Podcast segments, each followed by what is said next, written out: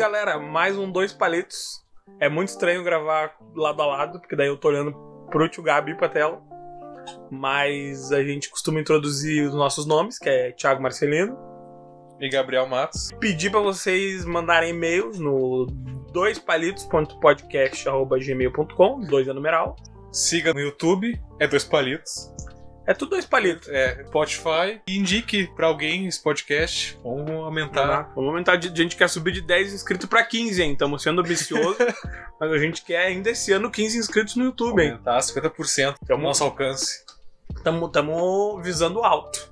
Né? E a gente tá pela primeira vez aqui ao vivo. Ao vivo não. Presencialmente. ah, eu tô ao vivo pro tio Gabi, eu tô aqui em tempo real pra ele. E vamos falar aí sobre crítica, né? Isso. A gente vai falar sobre crítica, o episódio que, infelizmente, O primeiro. o que deveria ser o segundo, que acabou nem existindo, né? O que lá foi dito nunca será redito, mas ele existe. Sim, ele ainda existe pra futuras publicações. É, vai, vai ter. Mas vai ser repetido, enfim. Mas... Enfim. Ou se quiser, quem quiser pagar 100 reais, já falamos isso antes, né? Pagando 100 reais, a gente envia o arquivo aí bruto pra você se deliciar. Nem vai editar, mas. Não, é o arquivo bruto. É. hum, da- Daí que é muito, né? É sem censura, vai descobrir o que a gente É. fala nos, nos bastidores. Editado é duzentinhos. Que aí é o. E aí, esse- e aí 100 reais vai 50 pra mim e 150 pro Tio Gabi que vai editar, que o meu trabalho nesse podcast é só sentar e falar. O resto Sentar, falar e comer.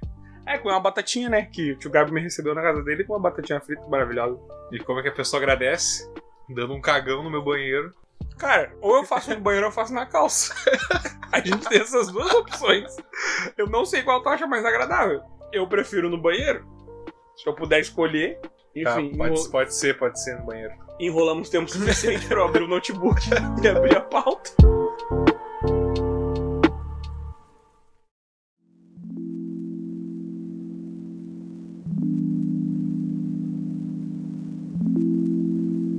E a gente vai falar então, como já foi dito, sobre crítica.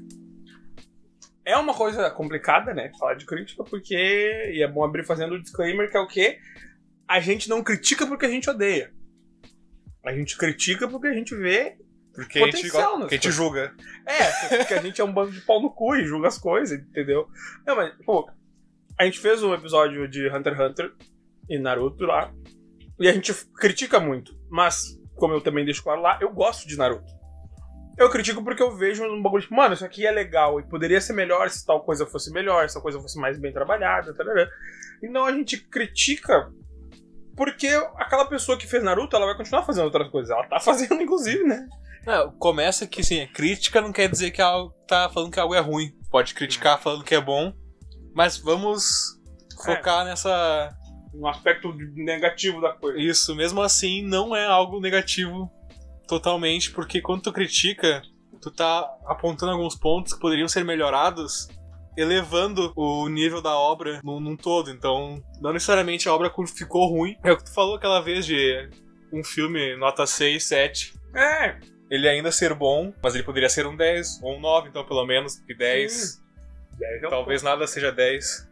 10 só a vingança dos nerds. Quem conhece, conhece. Ou back cover. Eu falei back Eu- cover. Eu acho assim, eu tô evitando falar Togashi, porque assim, ah, não pode falar do Togashi.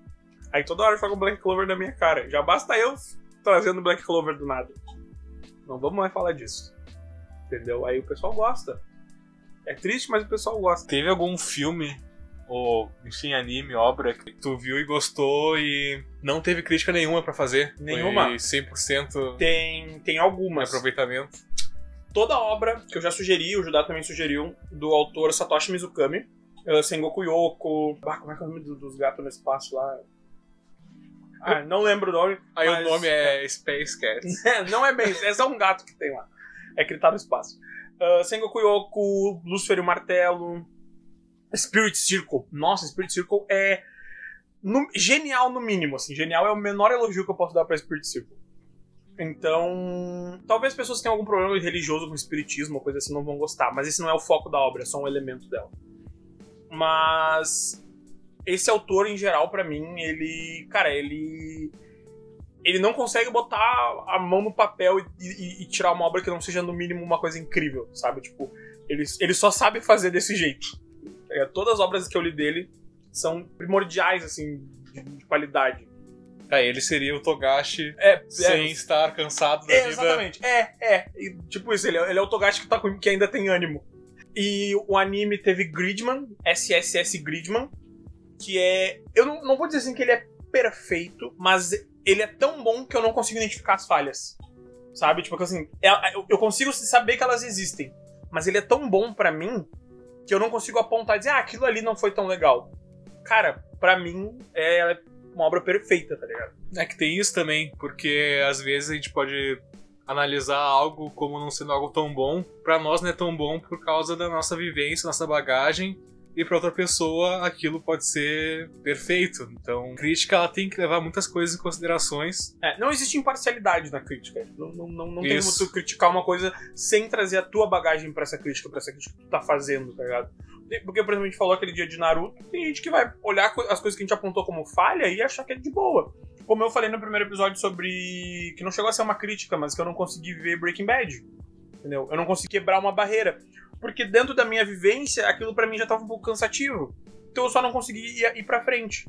Tá ligado? Tem, tem- e serve pra crítica também. Tem pessoas que vão considerar uma coisa ruim porque aquilo não conversou com elas. Sabe? Aquele aspecto que ela achou que podia ser de outro jeito não atingiu aquela pessoa. E tu, mesmo não tendo visto e gostado, tu reconhece que, que pode ser bom, Sim. só não é bom pra ti, no caso. É, não, acabou não sendo uma experiência legal pra mim, tá ligado? Principalmente por causa daquela situação da esposa dele lá que, desculpa. Que não precisa voltar. É, não precisa voltar, mas eu preciso. Não precisa, mas eu preciso. Porque eu acho assim, se o cara tá com câncer, tu podia.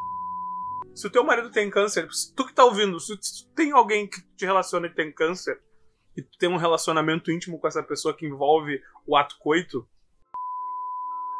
sabe? Ele vai morrer, cara. Te custa. É só isso que eu peço. A única coisa que eu peço é parar os palavrões nesse podcast. Porque é muito tempo depois podcast editando. não é friend- family friendly pra gente tá cortando palavrão. Não sei agora. Eu acredito que não, mas é uma decisão editorial. Eu não vou ir contra o nosso, nosso departamento editorial que decide isso aí. Porque no caso tá aqui do meu lado o departamento editorial. Todos os departamentos estão aqui nessa É. cama, a gente tá em cima da cama. Isso aqui é uma reunião de toda a empresa dos palitos. né? O pessoal do marketing, da RH, departamento editorial, né? O almoxerifado, tá tudo aqui. Vendas, contato. É reunião geral. Hoje, hoje é pra alavancar a empresa. Enfim, voltando. não conseguimos, né? Não dá.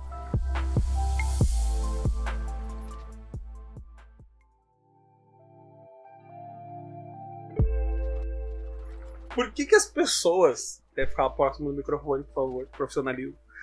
Por que, que as pessoas odeiam tanto crítica? As pessoas não querem que aquilo que elas gostam seja criticado. Assim, ó, tem uma teoria que as pessoas elas têm um vínculo muito grande com algumas obras que elas adotam como parte até da personalidade delas. E quando tu critica algo, elas tomam como uma crítica pessoal pra elas mesmas. E elas acabam se ofendendo. Quando a pessoa se ofende, ela fica brava e não. Ela perde a razão. Ela não quer saber se tá certo ou errado. É, ela já, quer já vi isso só. acontecer já. Eu- Eu quê? tenho- a gente tem um amigo em comum aí que costuma ir pra esse lado aí. Não quero citar nomes. Ele vai ficar bravo. Tá bom, fala, fala aí, a gente tira. né? É, não. Vai ser. Mas. Porque assim, ó, eu, eu sou uma pessoa que. Eu sou muito aberto a tudo. Tipo, eu tenho uma tatuagem de Tengen Toppa Gurren Lagann. É a minha primeira e única tatuagem até o momento. Quero fazer outra. É, é a obra da minha vida. um trava-língua. O quê? Tengen Toppa Gurren Lagann? É, você consegue repetir Fácil. três vezes. Tengen Toppa Gurren Lagann, Tengen Toppa Gurren Lagann, Tengen Toppa Gurren Lagann. É. Não é difícil. Ok. Mas, tipo. é, cara, Tengen Toppa no Gurren Lagann é divertidíssimo, é uma loucura, mas tem tanta coisa ruim em Tengen Toppa Gurren Lagann. E é a obra da minha vida, é uma obra que quase que me define como otaku e boa parte como pessoa. E eu não vou ficar chateado se alguém olhar e dizer, nossa, Tengen Toppa Gurren Lagann é uma bosta, eu vou dizer pior que é mesmo. A questão é, eu gosto, tem falha, tem muita coisa ruim. Só que a pessoa tá criticando a obra, ela tá falando que ela, qual foi a experiência que ela teve. Tengen Toppa Gurren Lagann pra mim tem um peso emocional, de um momento que eu vi onde aquilo me fez bem e tal. Ele tem uma, toda uma mensagem positivona de se levanta e vai, pá. E aquilo me fez bem no momento que eu ouvi. Eu precisava ver aquele naquele momento, sabe? Mas, mesmo com todo esse amor que eu tenho, é o meu amor pela obra. Não é o amor que eu quero que outras pessoas tenham. Se alguém veio gostar, vai ser legal você estar com essa pessoa e começar a conversar e dizer como é legal e tal. Mas é a ótica de quem já gosta, entendeu? E isso é uma coisa importante. Tu gostar de alguma coisa não faz que essa coisa seja perfeita. É só que tu gosta. Acabou, tá ligado?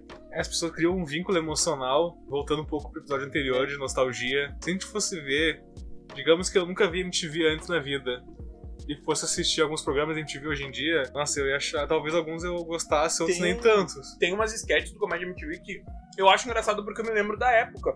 Porque hoje elas só são meio toscas, algumas até ofensivas. Tipo, Hermes Sabe? e Renato, com certeza Nossa eu acharia nada a ver. Eu tava ontem com o Judá falando sobre coisas antigas. E aí a gente lembrou do desenho, muito antigo, muito antigo mesmo. Já era velho quando a gente assistia criança, que era o Gato Félix. Tá? Eu aham. tenho uma lembrança legal desse desenho, mas eu nunca revi.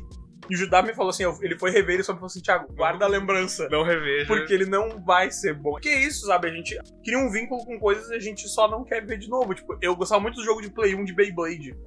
E eu não quero jogar de novo. Porque eu quero continuar gostando. Mas tu quer a Beyblade. Eu quero a Beyblade. Eu, a Beyblade eu vou comprar. né? Vocês não sabem, a gente foi no mercado antes. Ficou. Eu uns marquei no 20 Mercado minutos Livre. Olhando as Beyblades do mercado, porque aparentemente voltou a moda Beyblade. Mas agora é outro nome aqui, mas a gente não vai falar, que é pra não. né? Ah, a gente falou Beyblade, né? Nem tinha me ligado que Ah, Beyblade pode, eu acho. Não existe mais. 300 anos. Não existe, lança até hoje. Ah, O peão Desenho. metálico Giratório destruidor. é que a linha é um plástico agora. Isso aí. Não é mais. Sempre foi plástico. Não, mas aqui no peão é um, Ah, o peão era fieira. é né? um cordão. Não sei como é que era em outros lugares. Aqui a gente chama de fieira. Aqui é onde? Aqui no Rio Grande do Sul. Ah tá.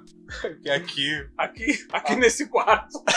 é aqui. Aqui onde a gente tá. Aqui em casa, aqui no bairro, aqui no. É, não sei. Aonde eu morava chamava feira. Não sei se era no Rio Grande do Sul, na verdade. Era onde eu morava chamava feira. Eu descobri que o pessoal não fala VAF nesses lugares. Eu- eu- aqui eu- também não falam muito. Nunca vi ninguém falar pá. Eu conheço o Wafer. tá, É. mas, ah, mas tu sabe que é o Wafer. Sim, eu consegui identificar. Tem esse, vínculo aqui. Um- uma pessoa a cada 7 mil gaúchos fala, já falou Wafer alguma vez na vida. Mas é só aqui, aparentemente. É, eu, é- é- essa é uma estatística que eu não posso. é, não, eu. entendeu? o- não foi o IBGE, a estatística eu tirei do, do meu cu mesmo. Quer que eu desligue a batata ali? Pode ser. tá, então, eu vou fazer uma pergunta agora, igual eu fiz na anterior. Que era. Tu falou antes sobre uma obra, talvez, entre aspas, sem defeito. Então agora, se tem alguma coisa que tu viu, ou enfim, que tu gosta muito e tu sabe que tem muitos defeitos. Nossa, daí eu tenho um caminhão. Como uma leitora assíduo de Webtoon, né? Não, mas eu vou Ah, falar. Uma, uma mais próxima das É. pessoas que eu- do meu público é o Otaku, que é o Reborn. Katekyo Ritmo Reborn. Eu gosto muito, eu li o mangá. Eu não vi todo o anime, eu vi só as partes que me interessavam no anime. Inclusive, um dos poucos animes que a obra tem muitos pontos melhores que o mangá. Arcos fillers que são mais legais no, no anime do que a, a que passou do o anime passou o mangá, né? E, Katekyo tem algum tem uns dois arcos ali que são mais legais que vê no anime do que no mangá. Mas Katekyo ah, tem duas coisas em Katekyo. Primeiro, ele acaba ficando muito inverossímil a partir de um certo ponto, onde as coisas só acontecem porque sim. O personagem faz tal coisa porque sim, tu não sabe por que, que ele tá fazendo aquilo, tá. Tem um personagem em Katekyo que ele é o mais legal de toda a história, ao mesmo tempo que ele é o mais aleatório. Porque tu não sabe por que, que ele tá fazendo aquilo. Ele é um personagem que ele é. Ele é tipo assim, ele é fanático pela escola. Ele, ele vive na escola, ele é o comitê de disciplinar da escola, uma coisa assim. E depois, quando, tem, quando eles vão pro futuro, onde ele é adulto, ele continua fazendo parte do comitê não sei o que da escola. E não tem um porquê, sabe? Tipo, não tem aquele momento, ah, ele, ele tem essa ligação com a escola, porque o pai dele era diretor, ele amava a escola, ele era o pai dele, ele tinha um parente professor, ele teve alguma ajuda de algum. Não, não tem. Ele simplesmente ama a escola. Porque sim, em certo momento isso fica chato. Porque é só uma obsessão. Sem, sem base. É só uma obsessão do personagem, sabe? E chega um ponto também que os poderes na história são muito aleatórios. Por quê? começa num ponto, como são os poderes, aí desenvolve pra uma outra coisa, que são as chamas, basicamente a, a fonte de poder, o chakra, que sei lá deles é chamas. Essas chamas têm propriedades específicas. Só que daí lá no início da história, quando a história era ainda comédia, isso é um ponto problemático que criou, quando a história ainda era comédia, a gente foi apresentado a uma chama oposta à chama que a gente conhecia, porque a chama que a gente conhece, que é a chama da, a chama da morte que eles chamam, que é uma chama que faz com que tu uh, coloque para fora uma emoção que seria um arrependimento caso tu morresse. Tipo, ah, se tu morresse hoje, qual seria o teu maior arrependimento? Ah, não falar com a garota que eu gosto, não ter ido naquele passeio da escola que eu achei melhor não ir por vergonha e tal. Então, ele acende um ímpeto de tu fazer uma coisa como se fosse morrer depois de fazer aquilo. Não ter falado com a garota que gosta é muito enredo de anime. É, muito, é sim, a, a, base da história é, é essa, tá ligado? O protagonista gosta de uma garota e ele quer coragem para falar com ela. Só que eu acho que a história ela foi idealizada para ser só uma comédia com esse plot. Ele vai, toma esse tiro que te deixa nesse status de estado de fazer uma coisa, e só essa, essa, comediazinha. Só que evoluiu pra um shonen de porrada padrão. Né? Eu falo padrão de um jeito ruim, mas tipo, ah, virou ali o Naruto, Bleach da vida e tal, poderes, guerras, arco de treino, essa porra toda. E aí, as coisas que a gente foi apresentado nos arcos de comédia acabaram se tornando cada vez mais sem sentido conforme a, a, história foi avançando, sabe? Uhum. Foi, começa a te perguntar por que, que aquilo aconteceu lá no início. Tanto que lá na frente a, autor, a autora, né, uma mulher, tenta amarrar algumas pontas soltas que meio que não dá muito certo. E depois, então, lá pro final da história, a gente é apresentado ainda pra um outro tipo de poder que não é chama. Aliás, é chama, só que são as chamas da Terra. E aí é uns elementos diferentes, porque daí, tipo, são os elementos da Terra, porque assim, a chama são as chamas do céu. Aí a, a lógica. O céu tem o céu em si, que seria o, o líder da família, representaria o céu. Aí tem, as, tem os elementos do céu, que é a névoa, o trovão, a tempestade, a chuva, o sol e a nuvem né? São, são, são isso aí, é o céu e seus seis elementos, ou sete elementos do céu, sendo o céu um deles em si. Aí tem os da terra, e aí são as, aí são as chamas de cada um, tipo, tem a chama do céu, a chama do sol, a chama da nuvem, entendeu? Cada, cada chama tem um desses elementos. Aí depois vem as da terra, e daí é a da montanha, da folha, de, da gravidade, nem fica muito claro, da neve. É uns bagulho que, mano, não faz muito sentido. E depois tem uma explicação para as chamas do céu, que a gente já conhece. Só que essa explicação das chamas do céu exclui da, as das da terra e fica só confuso. Uhum. Tá ligado? Então, assim, tem um grande potencial em Katekyo. Acabei falando pra caralho de Katekyo. tem um grande potencial ali.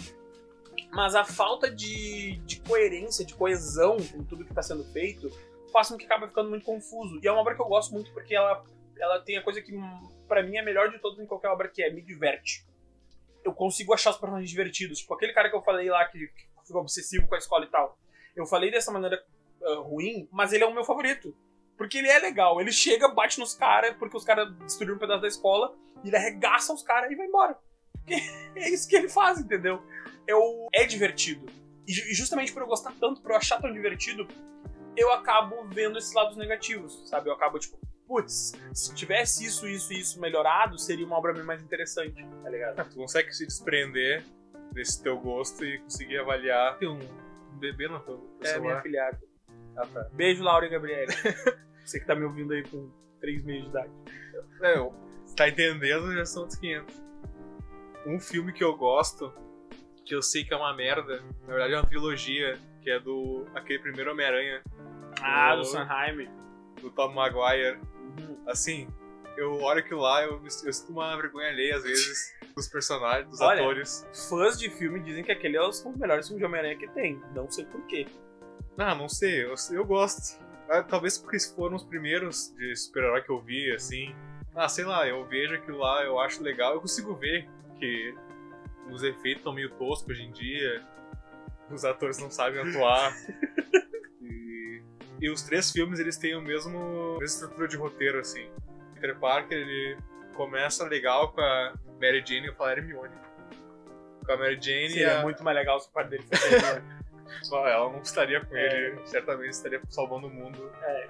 Daí eles brigam, tem o vilão, no final o vilão se mata. Os três filmes são são iguais, assim. É, isso não lembro. É, é... Eu meio que excluí esse. Eu, cara, eu acho assim franjinha e dançar uma melhor parte, não melhor dá, parte, não dá, não melhor parte. Mas eu, eu, eu, eu, eu tenho uma opinião muito clara, porque os meu, o meu Homem-Aranha favorito é os do, os do Andrew Garfield. Eu gosto do Homem-Aranha skatista. Desculpa, desculpa, Ai. público. Eu não consigo. Eu gosto. Eu não vi nenhum do Tom Holland ainda, eu não vi Assim. Eu, eu também não. Eu vi ele só nos filmes do, É, eu também. dos Vingadores. E eu gosto do Homem-Aranha, desse cara aí.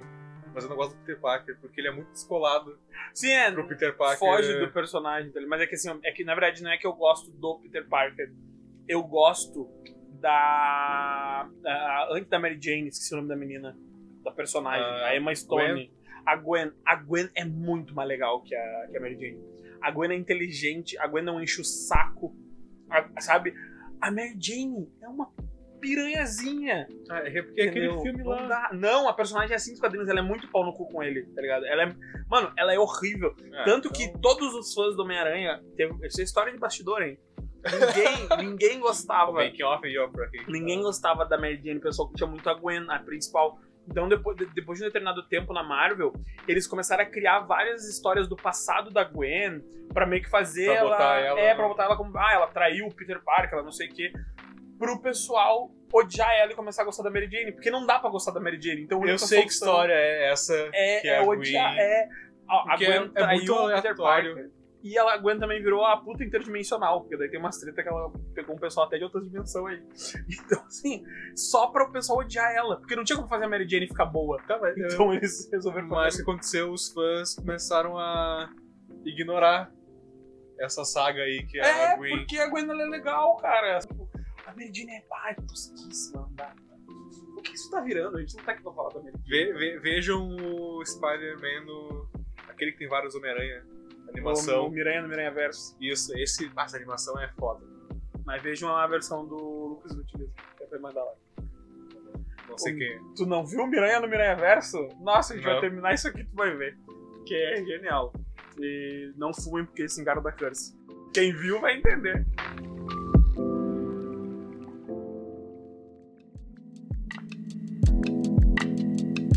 Então, o próximo ponto, vou Peraí. continuar falando enquanto a gente se move sem tentar destruir o- a nossa mesa de som, né? Que é o quê? Ih, Esqueci. Peraí que eu vou ler de novo. Tá, tá. O ponto do artista. Como uma pessoa recebe uma crítica? Eu não sei, acho que nenhum de nós é artista o suficiente, né, pra... Ou pelo menos, se é artista não tem obra, Vale por você. Pra um- avaliar. Até curta-metragem tem. mas... Pô, o que eu vi foi muito bom. Aquele outro eu ainda não entendi muito bem, tô processando. O das portas eu ainda tô processando. Assim, Mas... tem, tem um que o mundo nunca verá. Não? O mundo tem que ver! Não, pera, vamos postar no canal do Dois Paletos. O mundo tem que ver. Eu vou deixar o Thiago explicar como é que é o, esse filme. E depois, se eu tiver vontade, eu, eu falo alguma coisa. eu entendi que se trata do ciclo sem fim, né? De, de, de coisas que acontecem na vida e a gente não tem controle nenhum. E que pra seguir em frente a gente sempre tem que deixar algo pra trás. Essa foi a minha interpretação sobre o filme. Essa era a ideia. Ah, então, ó. Na, na prática, é uma pessoa entrando e saindo da, da mesma sala. Só que a gente tentou fazer um jogo de câmeras pra parecer que são salas diferentes. Mas dá pra ver que é a mesma sala ainda. Eu achei E- que era duas salas. Eu queria dizer que eu, pelo menos, consegui ver como sendo mais de uma sala. Eu achei que era duas, verdade. Tá, o que, que tu acha da atuação então? Ah, eu vou dizer que comparado com o primeiro, a atuação deixa a desejar. Porque aquele outro que eu vi, que tem um amigo nosso atuando, inclusive. É porque eu não, não participei na frente das câmeras, né? Só atrás. Se eu tivesse na frente das câmeras, igual eu estive por um segundo, vírgula três centésimos, teria sido totalmente diferente. É, ah, o peso da atuação, né? Não interessa o tempo de câmera, é o peso da atuação. costas ainda. O, o- esse, esse homem aqui ele é um diretor e idealizador de projetos incríveis. No futuro vocês ainda vão ver. Temos aqui um, vários projetos pra, pra, pra tocar dentro do, do guarda-chuva do Dois Palitos. Fugiu agora que. Ah, tá. Voltando. era Não, não. ah. É interessante pensar em como artistas recebem críticas. Sabe? Como filtrar isso. Porque tem vezes que uma pessoa tá te criticando só porque ela te odeia. E ela fala assim, ah, tá, isso aí tá uma bosta. É uma crítica, né? Isso é um, é um xingamento. Mas tu, por exemplo, como tu recebe? Provavelmente eu não fui a única pessoa que falou sobre os teus curtas, né? Tá, eu acho que eu posso falar mais de uma crítica direta do meu professor, que era especialista. Ah, não vale porra nenhuma. Não, é que ele era especialista de cinema e ele falou na nossa cara, assim, depois que ele viu o filme. Que ele. Esse que tu gostou mais, que ele achou meio algumas cenas repetitivas. Mas assim, foi o nosso intuito ter algumas cenas repetitivas para mostrar o cotidiano. Que mostrar que aquilo acontecia. Sim, é, é, é, eu entendi que o, o foco da, daquela história era o, era o ciclo, né? Era como as coisas são cíclicas e, e mesmo quando elas mudam ou se ou mesmo quando o ciclo se rompe, isso ainda faz parte do ciclo, né? A, a, ruptura, a quebra dele em determinado momento faz parte da continuidade do próprio ciclo. Eu achei o curta muito bom, tá? eu, eu, eu, eu entendi que cada ponto dele meio que fez parte do que era pra ser. Então, a ideia era ter essa continuidade para mostrar como um novo elemento podia distorcer a percepção daquela pessoa e tanto a realidade dela. Só que ele achou repetitivo. Eu achei que era para ser um pouco repetitivo, ele achou isso ruim e eu propositalmente achei que seria algo bom. E aí bombou na matéria. E aí, não, eu, inclusive eu, eu falei isso para ele, que, que essa era a ideia. Dele, tá não, ok, mas eu achei que tava repetitivo demais. Então, então tá bom, então deu certo. assim, não, ele falou que pra ele não ficou bom, talvez, cortar algumas cenas. Eu já achei que tinha que ter ficado.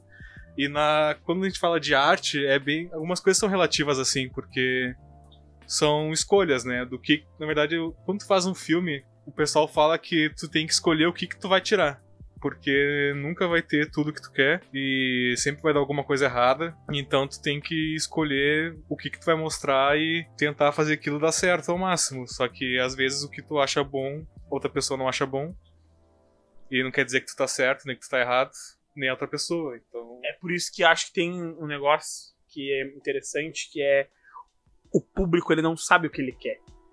Né? A gente, foi, é, é, contigo eu tava falando sobre isso? Não. Foi com o Judá ontem. Eu não falo sobre esse tipo de coisa o tempo todo. Mas eu tava falando sobre como. A, a gente tem o exemplo de um programa que passava no canal de TV à tarde, que era uma mulher uh, numa banheira e, e ela tentando impedir um cara de pegar um sabonete, uma coisa assim. Eu não quero falar o nome da emissora no programa, pra não dar problema, né? Pode falar que é. tinha uma dançarina brasileira famosa é. e um ator internacional ficando. É. Ficando ali animado. Vendo o sangue circulando. É. E assim, as pessoas ah, tava no ar naquele horário porque as pessoas gostam. Não, tava no ar naquele horário porque era o que tinha.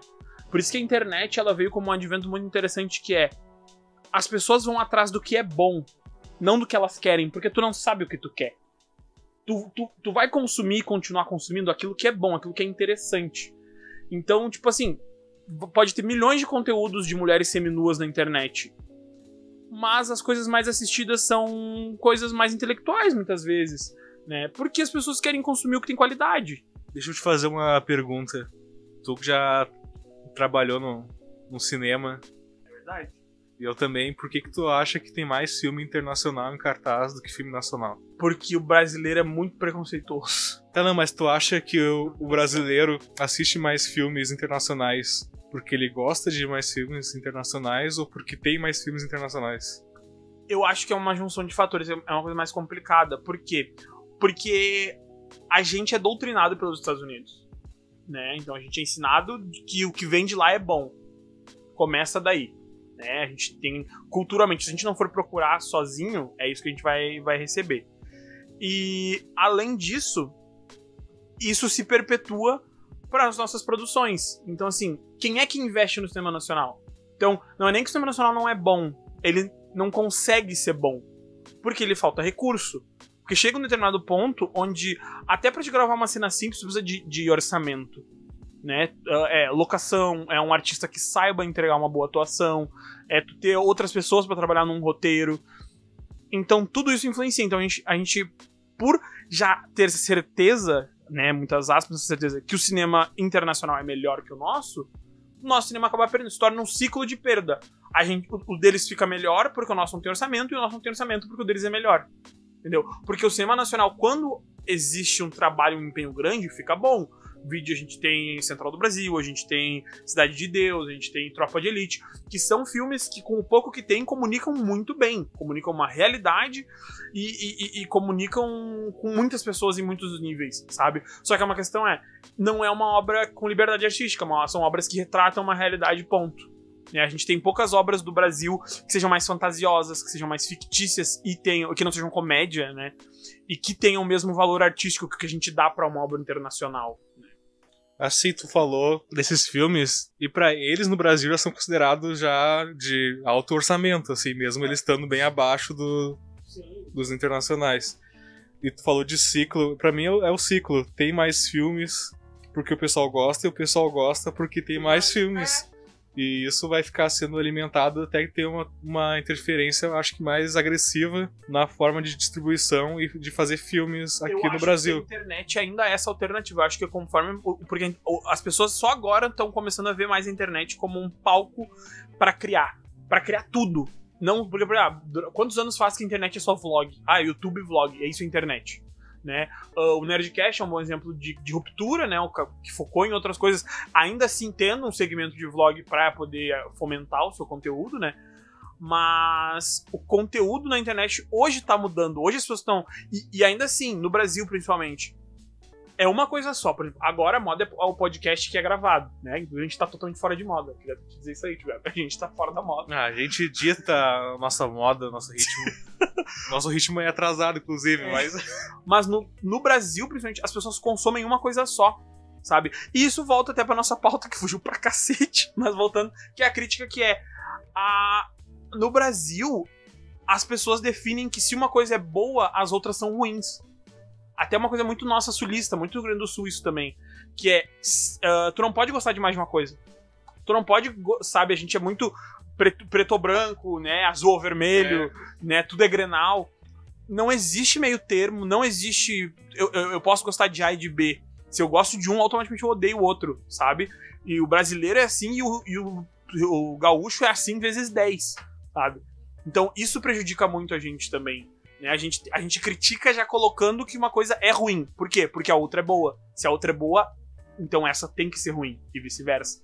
É, eu chamei o lance ali do cinema nacional e internacional, que mais para levantar uma questão de sobre crítica tem muito a ver com gosto também, embora tenha as questões técnicas para avaliar um, um, filme, por exemplo, mas o gosto muitas vezes vai ditar isso e o que, que define o que a gente gosta ou não, porque a gente acha que a gente gosta de uma coisa porque é o nosso gosto pessoal, mas às vezes é toda a nossa realidade foi levada pra gente gostar daquele assunto e achar aquilo interessante, porque a gente tem a ilusão que a gente escolhe as coisas e muitas vezes o marketing tá aí para mostrar que marketing é repetição.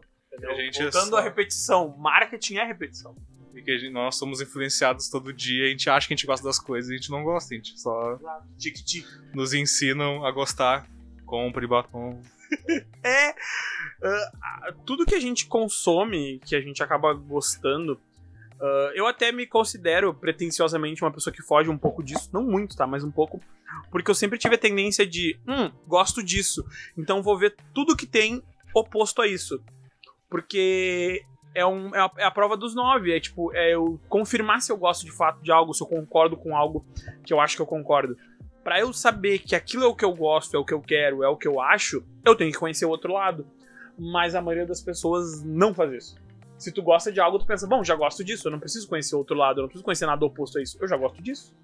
É, eu acho que fica a reflexão se o que tu gosta realmente foi tu que escolheu ou foi alguém que te induziu a isso e tu só tá seguindo esse gosto porque já entrou dentro de ti, como a gente falou antes, com parte da tua personalidade gostar de tal coisa e tá com medo de abandonar isso e, e seguir em frente aprendendo novas coisas. E, e uma coisa interessante sobre isso é que às vezes a gente acha que não, eu não gosto de uma coisa porque é modinha e porque todo mundo gosta. Só que aí, da mesma maneira, tu tá deixando a moda ditar o teu gosto. Tu só tá deixando ela ditar de uma maneira oposta.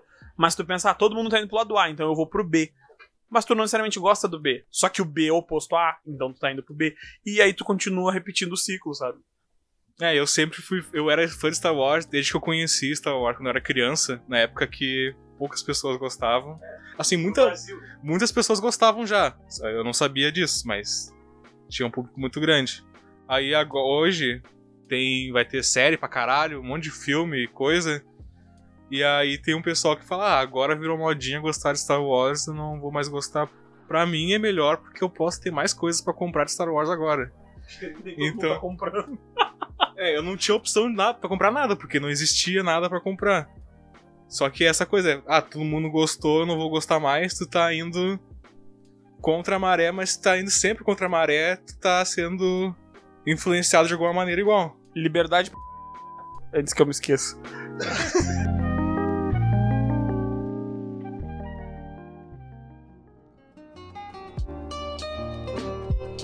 mais sobre crítica? Mas é, já, já introduzi o, o outro assunto que a gente tinha para falar hoje, que era por que, que a gente gosta das coisas. Né? Uh, coisas que a gente gosta que a gente tá vendo que é ruim. E eu queria começar, inclusive, falando sobre Webtoons novamente. Eu quero falar sobre. Vai falar de Black Clover também, né? Vai não, porque eu não gosto de Black Clover. Mas por que tu não gosta? Vai falar. Não sei, é uma coisa complicada. é que assim, ó. Eu leio uma história de Webtoon. Gente, pessoal, brothers, guys, Minasan. Vocês não têm noção de como é ruim. Assim, eu não quero falar o nome para não, sei lá, ser processado por um coreano, mas Cara, a arte é ruim. A história é ruim. Não dá nem pra dizer que os personagens são ruins porque não tem personagem. Assim, não, não, não chegam a ser personagem aquelas pessoas. E eu simplesmente não consigo parar de ler. Eu acho que o principal fator é lança em quantidade. Então, quando lança, lança tipo 15 capítulos de uma vez só, entendeu? Tá, deixa eu te perguntar então, como é que tu avalia essas, as obras em geral? Porque tu não avalia da mesma maneira quando vai ver um. Não, eu, eu, eu avalio pelo grau de diversão que eu tenho. O que, que eu quero dizer? Tem histórias que tentam ter uma história. Eu quero fingir que tem um enredo por trás das coisas. Mas não tem. Se tu para dois segundos pra pensar, não faz sentido nada daquilo que eles estão mostrando. Essas histórias acabam ficando muito chatas. Entendeu? E tem aquelas que. Um exemplo que não é Webtoon, mas que seguiu nessa vibe é Fairy Tail. Fairy Tail tentou se levar a sério muitas vezes. Chegou num ponto onde só assim, ó. Cara, a gente é isso aqui, entendeu? A gente não vai se levar a sério. A gente só vai meter o louco. E quando Fairy Tail fez isso para mim, ela ficou maravilhosa. O autor fez uma nova, um novo mangá hoje em dia que eu acho maravilhoso, porque é só essa vibe. Ele não tenta mais ter uma história grande, profunda. Não! É isso aqui, meus personagens são força da amizade, piada e, e bunda e teta. Acabou. Eu não quero ser mais que isso. Eu acho que é isso que me, me, me diverte. Quando eu tô vendo que a história não quer ser mais do que ela é. Ela é uma história tosquinha, com enredo simples, um personagem divertidão. Ela vai ser isso, sabe? Porque tem histórias que tentam fazer com que o personagem seja mais profundo e sério. E, e aí esse personagem geralmente acaba sendo só incoerente e, e aleatório, sabe? Então, quando a história foca só na diversão que ela pode te proporcionar, eu acho mais interessante. Quando ela pensa assim, bom, o que que tem, o que quais são os meus pontos positivos? O meu personagem, ele tem, ele tem uma personalidade meio, sei lá, gananciosa. Então vamos fazer com que isso se volte contra ele às vezes e tal, e acaba criando situações engraçadas, enquanto o mundo favorece ele, porque toda a história de Webtoon é isso, o mundo favorece o protagonista. E é isso. Não vamos mais, não vamos além. Vamos só achar novos jeitos de fazer essa mesma coisa. Isso me diverte. E aí é por isso que eu gosto de webtoon, no caso. É, eu acho que falou faz sentido com o que eu vou dizer agora, que é tu entregar o que tu propõe a fazer. Eu vou fazer uma história que é engraçada, ou eu vou fazer um filme que é de ação, que eu quero entregar ação, e é isso, Transformers, Velozes Furiosos. É, tu não vai para o Optimus Prime ele começar a fazer uma puta crítica social sobre o capitalismo e tal, e não, Mas, mas ele faz, tá? Porque eles são operários lutando contra militares. Mano, é robô. É um caminhão dando soco na cara de um avião. Acabou. É Não, mas é isso. Eles prometeram entregar um robô brigando e entregaram mais que isso. Então, Transformers, por isso que é um sucesso. Uma crítica social foda né, do, do, ao consumismo ao capitalismo. E é, o Optimus Prime é o Lula. E os outros lá, que são militares, são o Bolsonaro. O, exato, e os Decepticons, né? O Megatron é o próprio Bozo. E é isso aí. Tá, e isso se expande para todas as obras, né? Porque é um filme, uma animação que é infantil, ela se propõe a entregar um, um entretenimento pra uma criança. A Xuxa, ela vai ensinar a criança caçoadinho. o. É, não, essa parte. essa parte a gente tira. E. Mas se propõe a ensinar o abecedário. Tu não vai falar que tá, que tá ruim, porque ela consegue ensinar. Isso foi comprovado várias gerações que ela sabe ensinar as cores, olhar pra um lado para o outro. E que o ônibus roda, roda a cidade. Eu aprendi a tabada do 9 graças a Xuxa. Não foi aquele esqueminha de inverter só o. Foi ela que Os me ensinou isso. Ah tá. É porque isso eu aprendi na escola mesmo. Eu aprendi com a Xuxa. A escola não me ensinou nada, eu odeio a escola. Odeio a escola, crianças. Acho que não tem nada a dizer sobre isso. Entendeu? Vamos, vamos re- re- reforma educacional no Brasil. Entendeu? Abaixo Paulo Freire. Pelo amor de Deus. Eu nem sei quem é o Paulo A Freire, tá única ligado? coisa que, que salva a educação do Brasil. Tu quer- Enfim, é isso que a gente acha sobre crítica, né? É. A pauta é essa. Ah, e tu, tio Gabi, o que te faz gostar de algo? O que, que tu sente e pensa? Porque, eh, pensando, por exemplo, em coisas que tu não considera tão boas, mas que tu gosta muito. Sabe? Porque eu- eu, por exemplo, eu tenho a série How I Met Your Mother. Uma, a minha série favorita, assim, tipo, de longe. Devo ter visto a série da primeira à oitava temporada pelo menos umas oito vezes, assim, tranquilamente. É uma série que eu sei que ela não é perfeita, tem diversos problemas, mas eu amo muito. Assim, eu, eu amo cada um dos personagens, menos a Lily, demais, assim. E o que te faz ter eh, um sentimento parecido, ou, ou algum tipo de sentimento forte que tu tenha por uma obra que tu sabe que não é tão boa, mas que tu gosta? Tá falando de, dessa própria série. Eu não sou super fã, mas eu não acho tão ruim porque eu tenho um vínculo. É que falando sobre gostar, tem algumas questões aí sobre bagagem cultural e sobre nostalgia também. E essa série eu assistia numa época que eu não tinha internet em casa e eu não tinha nada pra fazer de madrugada. E tava só essa série passando. Então era a minha companhia da madrugada. Então, de certa forma, eu tenho uma, uma lembrança boa. Nossa, algum vizinho começou a fumar um, um negócio que. E. Nossa, tô ficando até mais lento. E.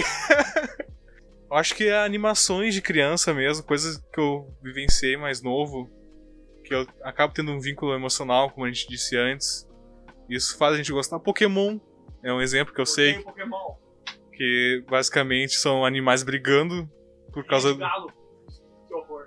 né? Mas na época eu não pensava nisso. Eu só via os bichos lá, Se diz vegano ainda. Se diz vegano. Olha só.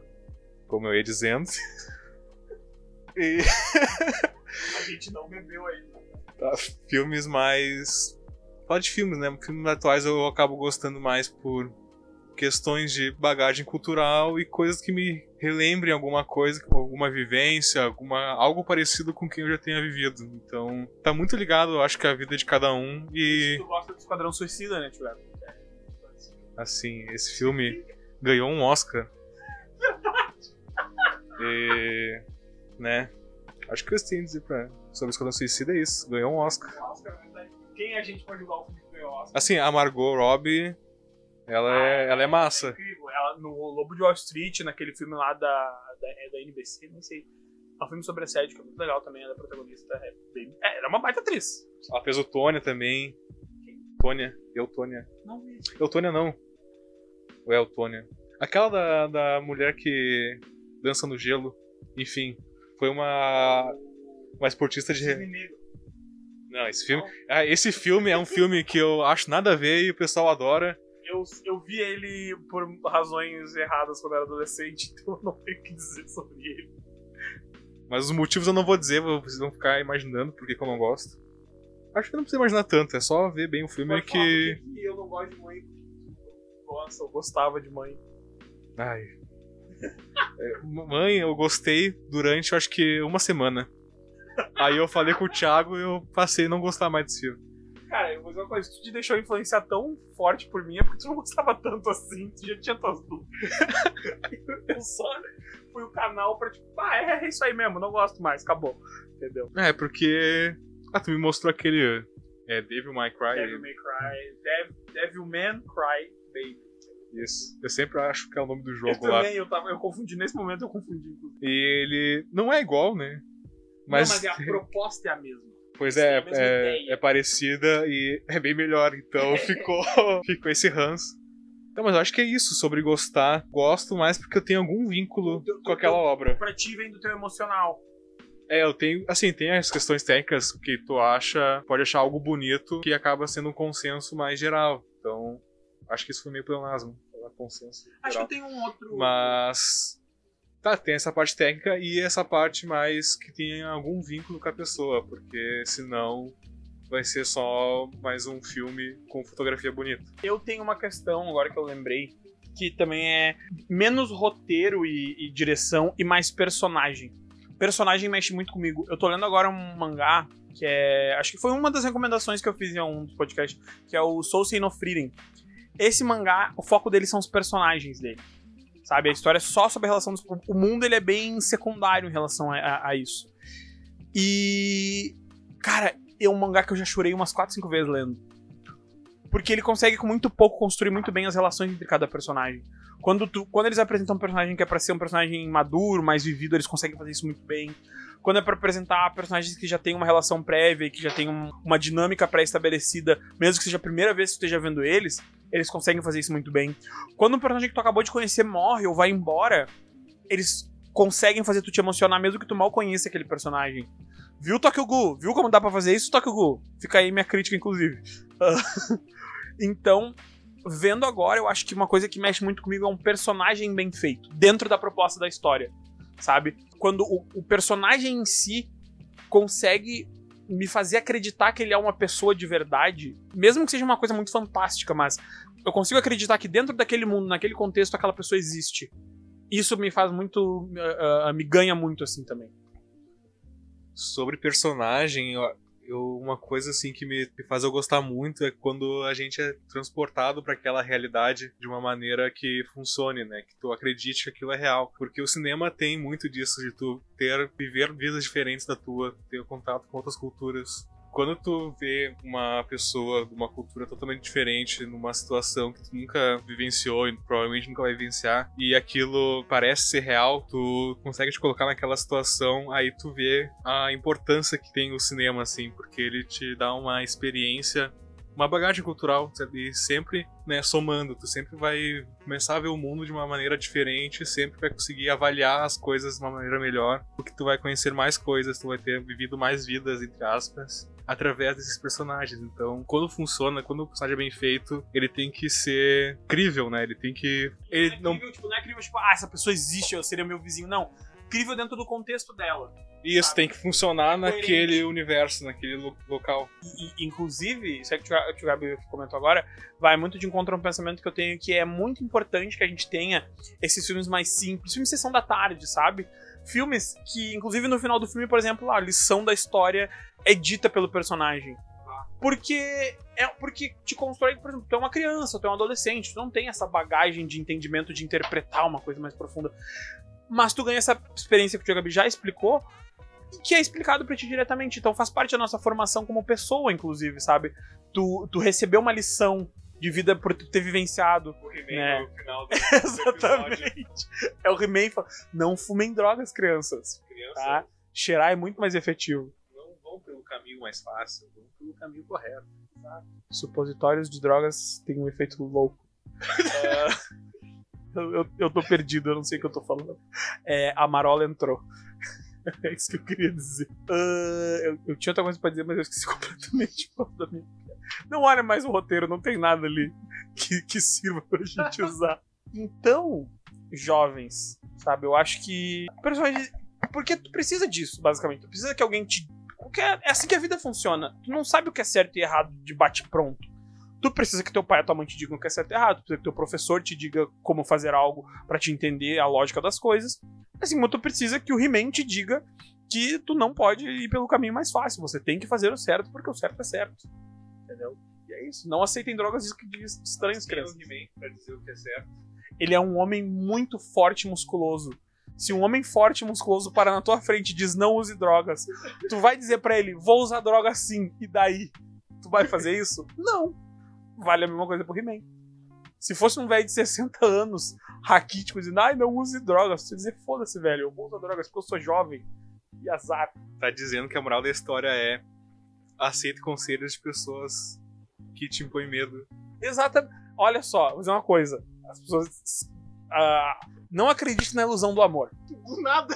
O que, Nada o mesmo. que ensina as pessoas, o que une as pessoas e o que ensina de verdade é o medo e o ódio. Medo e o ódio movem o mundo. O amor não serve pra nada, entendeu? Amor é coisa de trouxa. Mas os Beatles falaram que o, o amor é necessário. E estão todos mortos. Então, ó. Não. Quem, qual Beatle que tá vivo? O Ringo Starr e o Macaco. Quem é Ringo Starr? Porra, McCartney morreu faz anos também. É uma cópia. Ah, não. É um- é um teoria- Não é? E Ringo Starr, quem é Ringo Starr na fila do pão? Não, É o não tem. É, quem liga o baterista? Pior que o baterista é só o baixista. Então, ah. Por quê? Porque ele, senão ele ia ficar só no baixo e desaparecer na multidão. Entendeu? Não dá. Caguei pra Beatles, irmão. é isso que eu tenho pra dizer.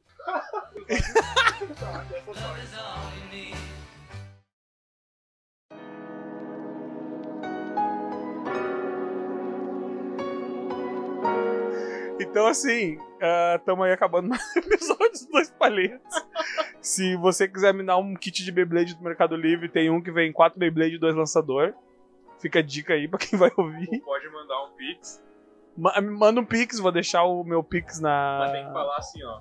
Esse pix é pra comprar Beyblade. É, não. Eu Eu, vou pegar pra vender. eu prometo, eu vou, eu vou gravar um stories no meu Instagram. Eu tenho um Instagram, tá? Eu não sei o nome, mas eu tenho. Um dia eu, um dia eu falo pra vocês. E eu vou postar lá no meu stories agradecendo a pessoa que me fizer o Pix. né? Como são só meus familiares e amigos que ouvem, Talvez alguém te dê. É, talvez alguém realmente me dê. Eu vou estar esperando. Tô desempregado agora, aceitaria muito, inclusive. Mas eu vou.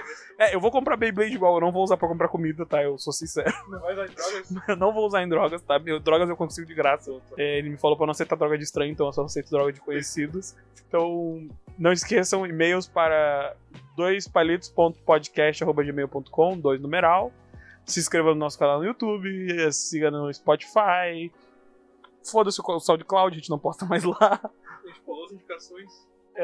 Ah, vou indicar agora. Depois de finalizado, vai ter indicação. Você que ficou até o final, surpresa. Eu, Eu vou indicar então pra vocês. Assistam A Vingança dos Nerds. É um filme, ele existe. E tirem suas próprias conclusões. Julgado. Eu vou indicar pra vocês um filme nacional que ninguém conhece. Que é Viagem Porque Preciso, Volto Porque Te Amo, porque eu ainda vou falar sobre esse filme aqui em algum momento. Vou assistir, inclusive, vou aceitar a indicação e vou assistir. Então é bom que vocês já tenham visto pra não ficar viajando durante Vai ter spoiler no vídeo sobre. No, no vídeo não. o vídeo. no podcast sobre. com áudio. É, no, no, no, no vídeo, só que sem imagem, sobre o Viagem porque preciso, volto porque te amo. Isso, isso aí. Mesmo diretor do Vida Invisível. É mesmo ser diretor do Vina Invisível, isso aí. Beijo pra quem quiser e esse é o bordão de algum outro youtuber. Tchau.